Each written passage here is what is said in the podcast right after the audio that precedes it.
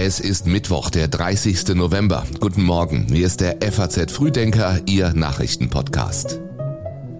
Das Wichtigste für Sie heute. In Berlin beginnt die Sicherheitskonferenz. Im Prozess um die Polizistenmorde bei Kusel fällt das Urteil.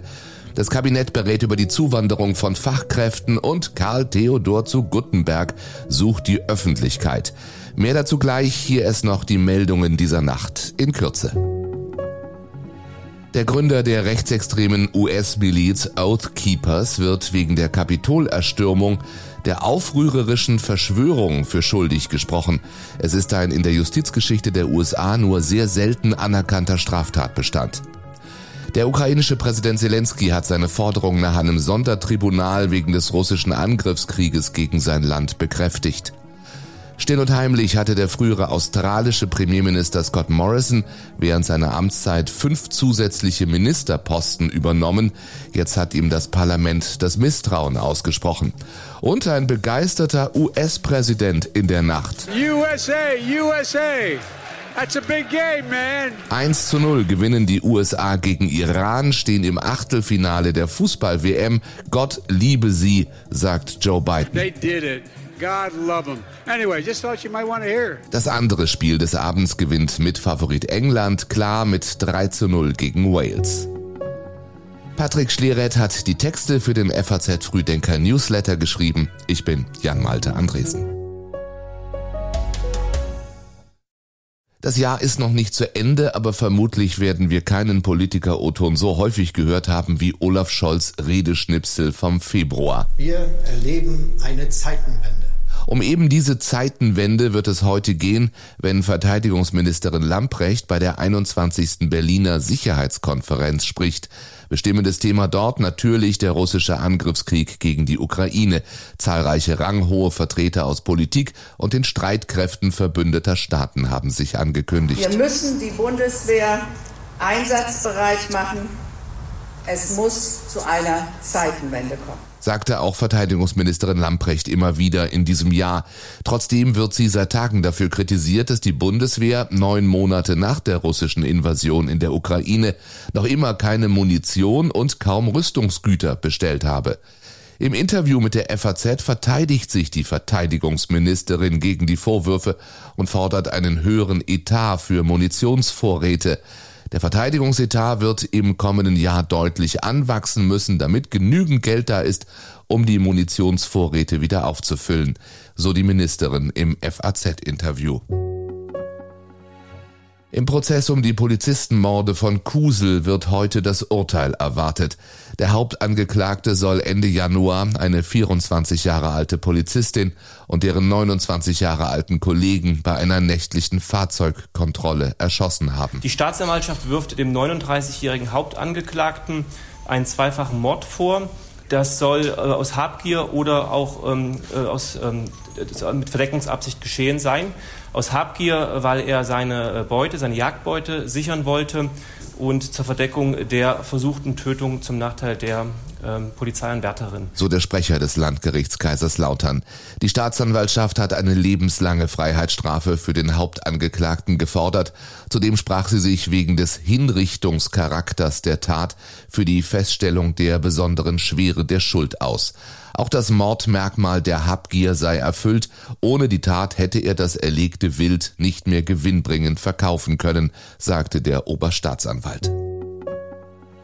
Das ist äh, erstens sehr spät, löst keines der aktuellen Probleme und zweitens von der Menge so gering, dass es im Grunde genommen gar nicht weiter auffällt. Das sagt CDU-Chef Friedrich Merz über den jüngsten Gasdeal mit Katar. Wir erinnern uns, nach der russischen Invasion in die Ukraine reiste Wirtschaftsminister Habeck im März überstürzt nach Doha und verneigte sich tief vor dem Handelsminister aller Häme aus der Heimat zum Trotz. Es galt die Abhängigkeit von russischen Gaslieferungen zu beenden. Das kleine Emirat verfügt nach Russland und Iran über die größten Gasreserven. Nun die Ankündigung noch während der umstrittenen Fußball-WM in Katar. Das Emirat liefert von 2026 an jedes Jahr mindestens zwei Millionen Tonnen Flüssiggas nach Deutschland. Der Vertrag zwischen dem Staatsunternehmen Qatar Energy und dem US-Rohstoffkonzern ConocoPhillips läuft über 15 Jahre und soll drei Prozent des deutschen Jahresbedarfs decken. Jeder Beitrag hilft natürlich in der Zukunft, aber ob das jetzt das, was, was erwartet worden ist aus dem Besuch äh, des Wirtschaftsministers, ist noch vollkommen unklar und es ist reichlich wenig. So CSU-Landesgruppenchef Dobrindt gestern in Berlin. Wobei der katarische Energieminister sagt, sein Land spreche auch direkt mit deutschen Abnehmern über Lieferungen. Der Vertrag mit ConocoPhillips könnte also erst der Anfang sein, wenn es nicht zu weiteren diplomatischen Verwerfungen kommt. Der Auftritt von Bundesinnenministerin Faeser mit der One Love Binde im Stadion in Doha war nur die jüngste Episode des Zerwürfnisses. In der katarischen Hauptstadt kursiert dieser Witz. Mal sehen, ob die Deutschen, wenn sie ihren Gasdeal unterschreiben, auch so eine Armbinde tragen. In München müssen sich heute drei Klimaaktivisten der letzten Generation im Eilverfahren verantworten. Sie hatten sich Anfang des Monats am Münchner Stachus auf die Straße geklebt und damit den Verkehr blockiert. In Berlin kann ein mutmaßlicher Straßenblockierer derweil auf prominente Hilfe hoffen. Beim Prozess vor dem Amtsgericht Tiergarten wird er von Rechtsanwalt Gregor Gysi vertreten, der ja als Politiker der Linkspartei bekannt ist.